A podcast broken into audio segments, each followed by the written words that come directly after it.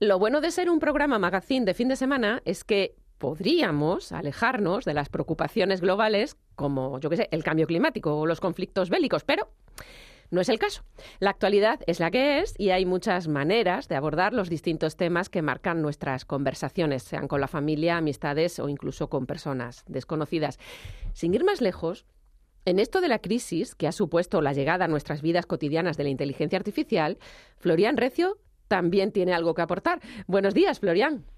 Hola, buenos días Raquel. Oye, tu sección se llama Te tomo la palabra y aquí hablamos de etimología y lexicografía, es decir, del origen de las palabras y su llegada a nuestros diccionarios. Entonces, ¿qué sentido tiene que nos propongas tú hablar de las posibles e inesperadas consecuencias del uso de la inteligencia artificial? Bueno, el sentido es sencillamente hacer ver que este problema tan actual eh, quizás no lo sea tanto, ¿no?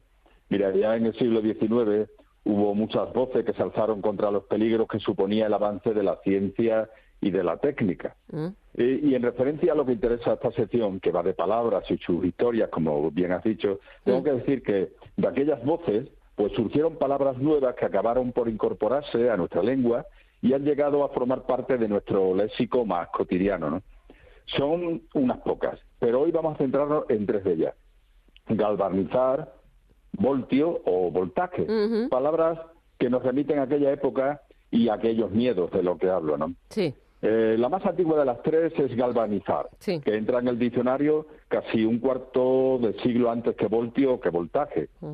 Y esto tiene un sentido, puesto que en cierta manera estas dos últimas son consecuencia de la otra. Ah, sí, ah, no ¿Verdad? Sí, mira, en castellano Galvanizar tiene cuatro acepciones, ¿no? De las no las vamos a analizar todas. Mm. Eh, aquí las que importa son, eh, por ejemplo, las que significa, por ejemplo, cubrir un metal con una ligera capa de otro metal por medio de corriente eléctrica. Sí, eso es lo que yo conocía. Sí. exactamente. Pero la otra acepción que aquí interesa es la que se refiere al galvanizar como someter a un ser vivo o muerto a la acción de la corriente eléctrica para provocarle movimientos en sus músculos y nervios. ¿Pero qué dices? Yo eso no tenía ni idea, nunca lo había oído pues, eso. Pues así es.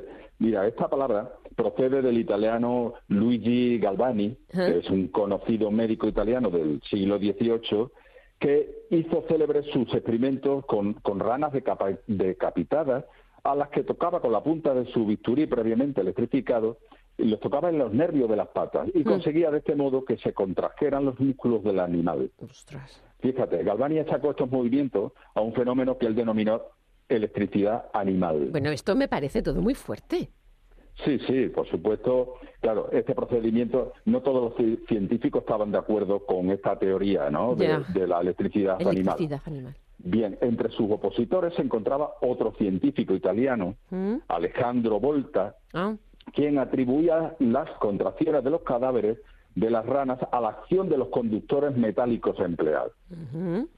El tiempo ha demostrado que los dos, a su modo, tenían razón, pero, pero ese es otro asunto.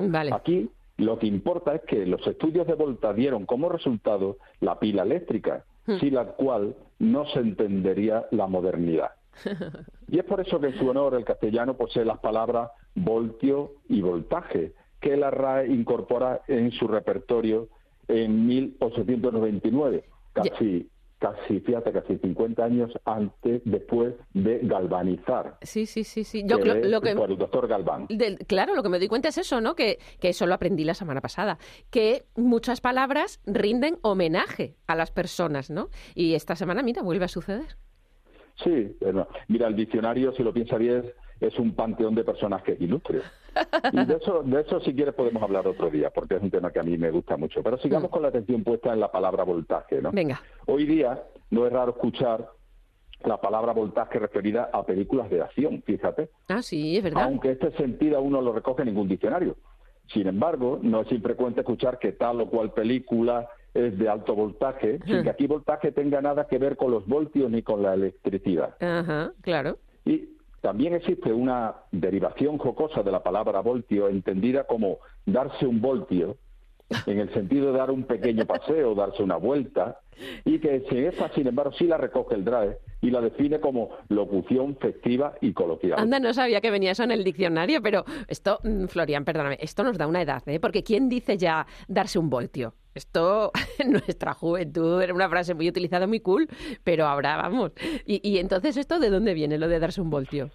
Pues mira, eh, lo de darse un voltio eh, efectivamente tiene su edad, aunque no tanta. ¿eh? Se documenta por primera vez en 1973 en un artículo publicado en el diario de Burgos. Es decir, alguien la pone, la comenta y la, y la, la expresión tiene éxito. Esto es un procedimiento de transferencia semántica por contagio, ¿Mm? porque también las palabras se contagian unas a otras. Madre mía. En un fenómeno, en un fenómeno que se ha querido llamar homonimia parasitaria, que consiste en sustituir una palabra por otra de similares sílabas iniciales y que incorpora el sentido del vocablo reemplazado.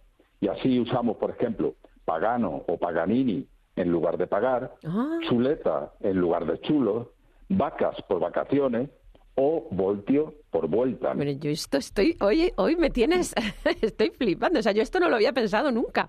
Como has dicho, homonimias parasitarias, ¿no? Parasitarias, sí. esto es lo mismo que llamar lejía al legionario o maleta a uno que es muy malo, hacer algo, ¿no?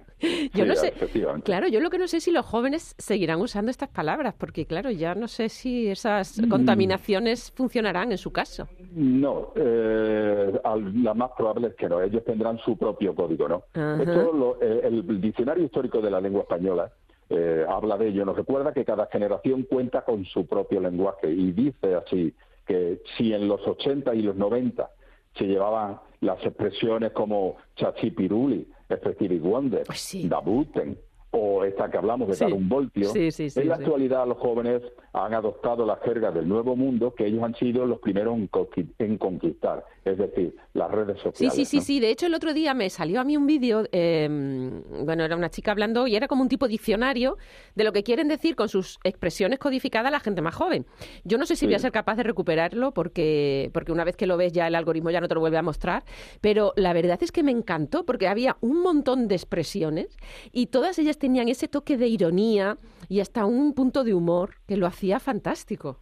Sí, es cierto. Eh, por eso el drag eh, nota la expresión darse un voltio como festiva y coloquial. Claro. Pero, pero mira, no tan festiva, sin embargo, es la, anécdota que te voy a contar y que tiene relación con el doctor Galvani. Sí.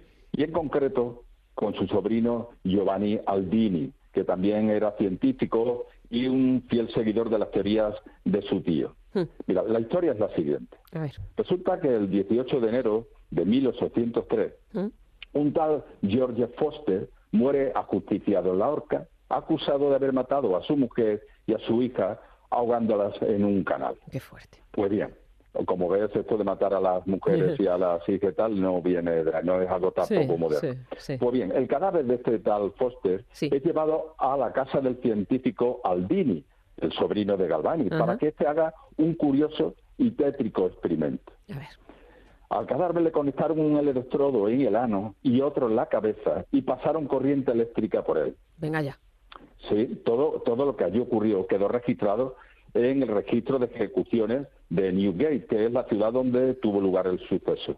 Y este registro informa de que la primera aplicación del proceso, en la cara, las mandíbulas del animal fallecido comenzaron a temblar y los músculos adyacentes estaban terriblemente contorsionados y un ojo realmente abierto. ¡Ah, qué fuerte! Dice, en la parte subsiguiente del proceso, el cadáver se levantó y apretó la mano derecha y se pusieron en movimiento las piernas y los muslos.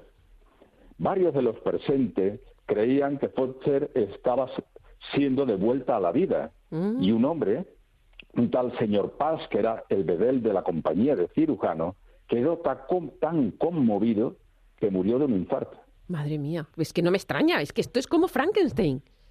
Sí, claro, porque mira, esto ocurrió, como queda dicho, en enero de 1803. Sí. Pues bien, en enero de 1818, Mary Shelley publica Frankenstein o el moderno Prometeo, que es como decíamos al principio, una de esas voces que se alzan como alegato contra los peligros de la ciencia mal empleada. Porque la realidad, una vez más, supera la ficción.